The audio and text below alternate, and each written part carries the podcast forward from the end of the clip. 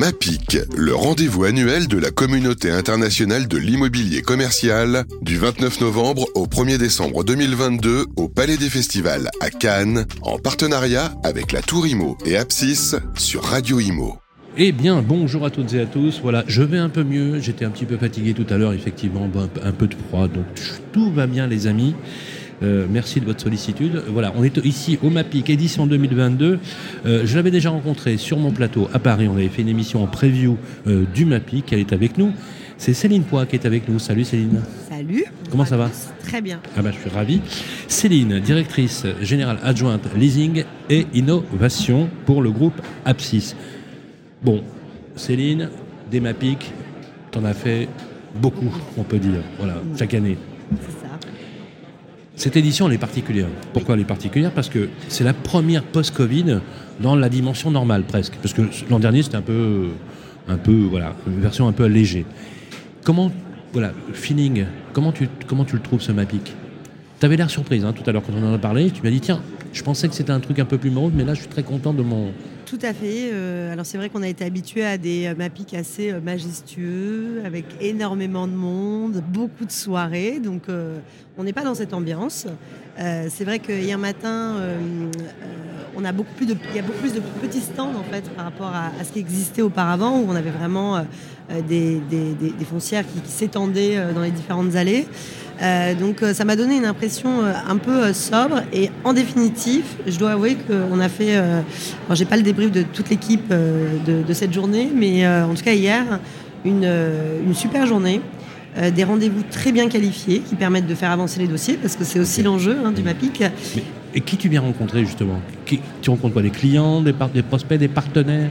Comment ça se passe Tous. C'est-à-dire qu'on rencontre à la fois des enseignes avec lesquelles on a des dossiers en cours, parce que c'est aussi un accélérateur et les salons doivent servir à ça. Hein. Donc euh, ça, c'est euh, euh, quand même la majorité des rendez-vous de l'équipe. on a été sourcé aussi avec tous les concepts de loisirs qui se sont qui, s'exposent. Et ça, je trouve que c'est vraiment intéressant. et, et, par rapport aux, années précédentes, où il y avait une initiative sur la partie légère, là, on sent vraiment que les concepts sont structurés, sont développés, sont améliorés, que euh, la proposition, elle est beaucoup plus dense. Donc ça, c'est hyper intéressant pour nous. Euh, tous les petits, euh, les, autres stands, et on avait eu l'occasion d'en discuter avec Maxime de, de, Fermenco, ça aussi je trouve que c'est intéressant parce que c'est quand même des tendances à spotter. Euh, et euh, on est là aussi pour découvrir toutes les initiatives en termes d'innovation. Euh, et ça aussi, je trouve que tous les stands, la manière dont ils ont été organisés, les conférences, c'est hyper positif et franchement, ça donne des opportunités aussi de réfléchir à comment collecter différemment la data, comment l'utiliser.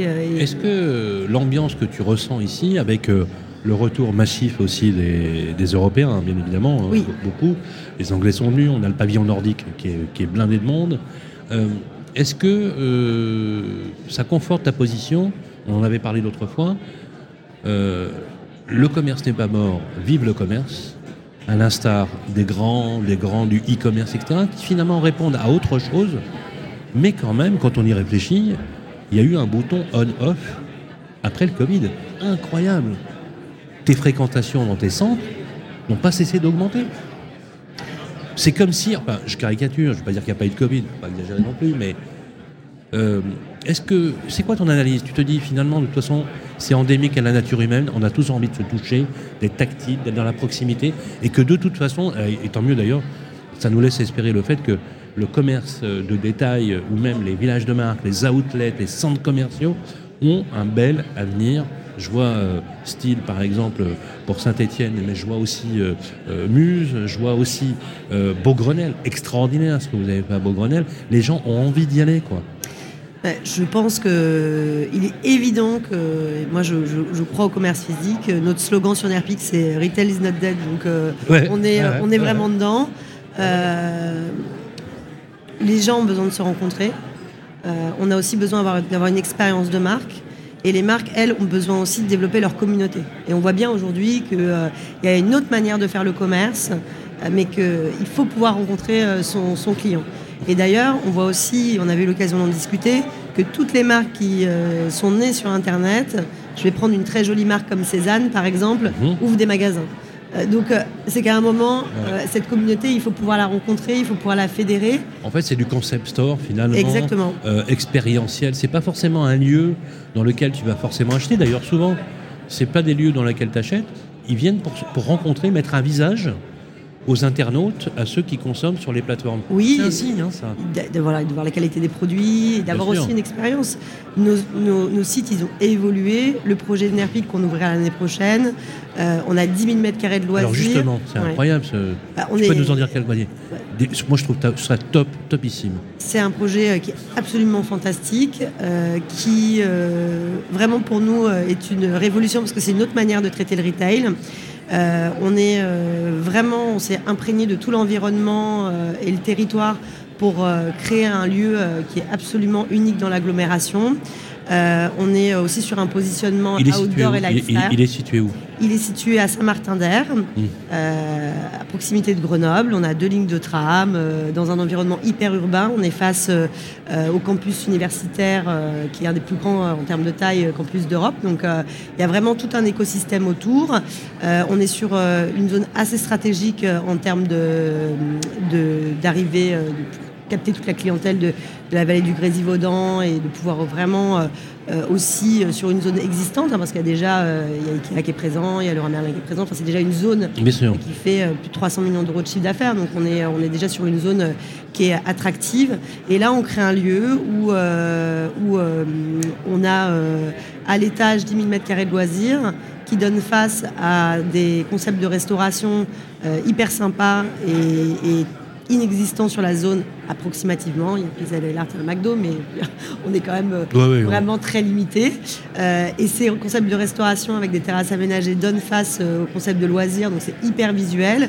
Et en rez-de-chaussée, on a un socle de commerce avec des concepts lifestyle, des enseignes incontournables. Et ça ouvre quand alors Et ça ouvrira à l'automne 2023. Ah, ça va être sympa. Et c'est un projet vraiment. Enfin, moi, j'ai Avec toujours le, un soin apporté à l'esthétique un soin apporté à l'esthétique. Euh, avec euh, aussi très économe euh, en termes d'énergie, aussi très frugal, une belle sobriété. on, a, on a poussé les engagements environnementaux au maximum. Combien de temps le projet il a, il a pris? Que entre le début et tout, Quelques, Alors le début c'était il y a 15 ans. Voilà. Donc ce projet a été porté il y a 15 ans. 15 ans mais la force d'Apsis, ça a été quand même sur ces 15 ans de ne pas ouvrir en 2023 le projet qui a été pensé il y a 15 ans de passer son temps à se remettre en question, à, évoluer aussi avec euh, les évolutions euh, des usages euh, et des modes de consommation. Et aujourd'hui, on va ouvrir un projet qui va être ultra inédit et qui va vraiment révolutionner la manière dont on va, dont on va pouvoir vivre sur ce lieu avec, avec tout, ce qu'on a aménagé pour Qu'est-ce qui fait, qu'est-ce qui fait, Céline, alors moi je connais bien, je connais bien la maison, donc euh, effectivement quand on a un patron aussi emblématique, on peut pas, euh, on peut pas, j'allais dire presque rêver mieux. Mais qu'est-ce qui fait que cet ADN euh, du style, je me remets en question, je suis, j'ai toujours en fait un souci particulier à essayer de me challenger. Est-ce que dans la culture d'entreprise, c'est quelque chose qui est inhérent au groupe, à Apsis, ou est-ce que c'est aussi dans le métier, le commerce, qui nous oblige, parce que euh, le, commerce c'est quelque chose d'assez euh, génial, mais en même temps c'est violent, parce que ça, ça t'oblige à te challenger en permanence.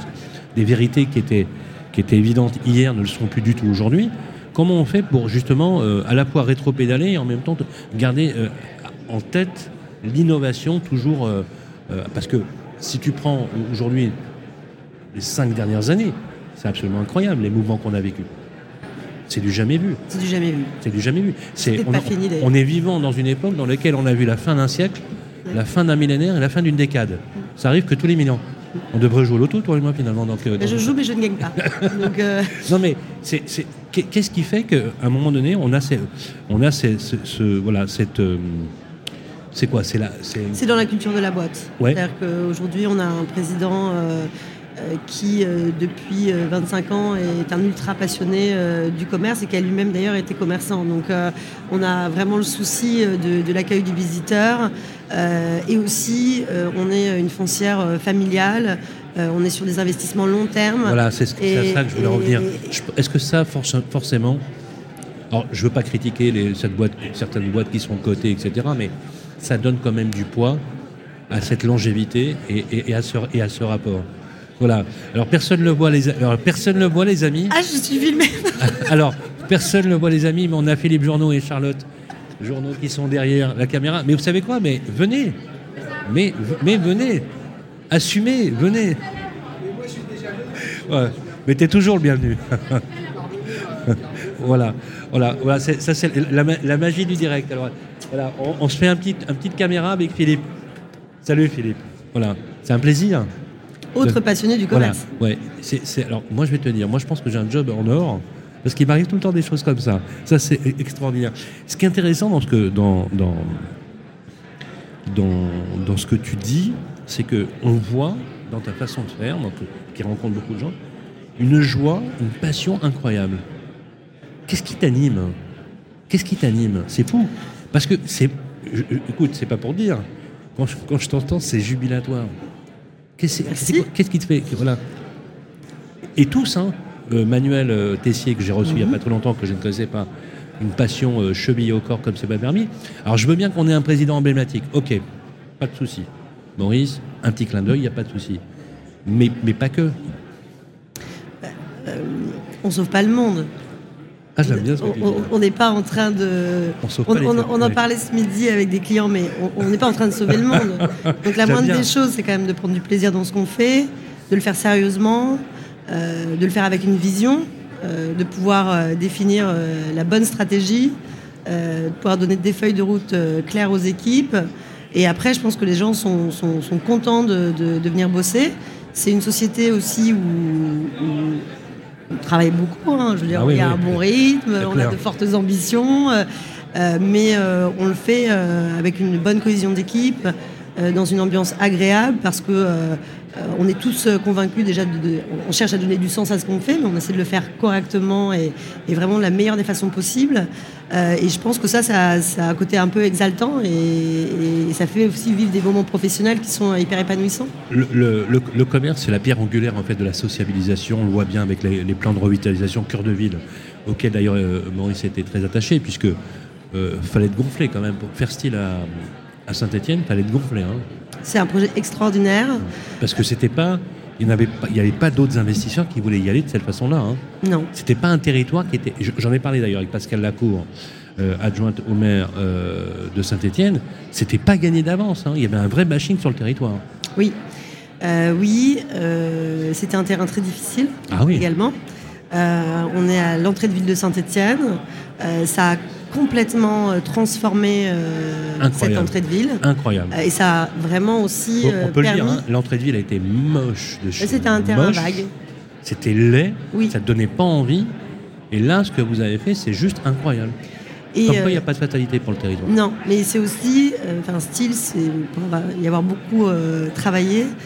c'est aussi un, un, centre commercial qu'on sur lequel euh, on a eu à cœur de, travailler tous les espaces, de penser aux visiteurs, de traiter des espaces outdoor. On a un trottipark, euh, on a un parc pour les enfants. On a aussi créé des aménagements qui n'étaient pas présents dans la ville. Donc au-delà du shopping, on vient aussi à Style pour toute l'expérience euh, client, les terrasses, les tables de pique-nique. Et juste pour la petite anecdote, pendant la période Covid, lorsque le site était fermé, 7000 personnes euh, venaient le week-end, parce qu'on a des comptages quand même qui fonctionnaient, euh, juste pour profiter euh, des structures de sport, les tables de ping-pong. Génial. Et, en fait, ça montre aussi qu'on s'est intégré complètement dans le tissu urbain, dans le tissu urbain et dans le territoire. Combien d'années de développement pour arriver à ce résultat? Il a fallu combien de temps Alors, style, c'est le, contre-exemple. On dit en moyenne, c'est 10 ans pour un projet. Là, ça a été 5 ans. Incroyable. Hein. on a passé la CDAC en 2015. on a ouvert en 2020. Il y avait des élus locaux qui étaient hyper engagés. Oui. Une région qui était hyper engagée. Oui. Et, effectivement, un patron emblématique qui a, mobilisé ses forces. Je pense que c'est intéressant, c'est pas anodin. Parce que ça prouve que dans certains territoires, dans certains territoires, on avait il euh, n'y a, pas de fatalité. Je pense par exemple à un projet qui est en train d'être travaillé actuellement à Roubaix, par exemple, où personne ne voulait aller. Je trouve que le renouveau, c'est aussi des personnes qui ont une vision. En même temps, je vais te dire, euh, quand quelqu'un est allé euh, en Pologne et faire manufactura, il peut tout faire. Il peut tout. T'es d'accord Il peut tout faire. il peut tout faire. voilà, il peut, il peut, il peut tout faire. dernière question. On l'a vu, hein, e-commerce, contre retail. Le combat, il est assez équilibré dans une certaine mesure. Et finalement, on, voit bien qu'il n'y a, pas de, a pas de fatalité. Par contre, ce qu'on voit, c'est la place euh, de l'entertainment, du loisir. Et alors, philosophiquement, on pourrait euh, analyser les choses en disant est-ce qu'on fait rire les gens, on essaie de les occuper pour pas qu'ils pensent trop à leur euh, pouvoir d'achat ou leur situation, etc. Mais pourquoi, selon toi, la place du loisir a pris une telle dimension? C'est incroyable, hein. Je veux dire, en pourcentage, on pourrait vraiment euh, faire un diagramme sur les 10-15 dernières années et multiplier par 10 facile. Oui, C'est quoi C'est dire euh, qu'est-ce qui fait que Alors, euh, je pense que les opérateurs, et on a vu l'occasion d'en parler avec Francesco, le directeur du, du MAPIC, depuis très longtemps, je dirais depuis une dizaine d'années, il y a des initiatives en termes de loisirs, mais rares étaient les concepts à l'époque qui avaient un modèle et une expérience hyper abouti. Euh, et aujourd'hui, il y a vraiment des opérateurs. Nous, on a Seven Square euh, à Steel, qui a remporté d'ailleurs le, trophée du, meilleur concept de loisirs à l'international, hein, ah à Saint-Etienne, euh, qui a un multi-activité sur 5000 m2, mais tout a été ultra bien pensé pour le client, même en termes de, de, forfait, que la famille peut y aller, prendre un forfait global voilà, la journée, en termes de pricing, pouvoir participer à toutes les activités. Donc ça, je pense qu'il y a eu un gros travail de fait sur les, sur les concepts de loisirs, et, aujourd'hui, il y a des expériences.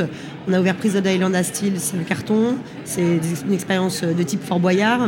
Donc il y a vraiment ça des marche, hein ça ah. cartonne. Ah ouais. Il y a vraiment des concepts qui se sont euh, vraiment euh, vraiment pousser l'expérience et ça, on voit que ça marche.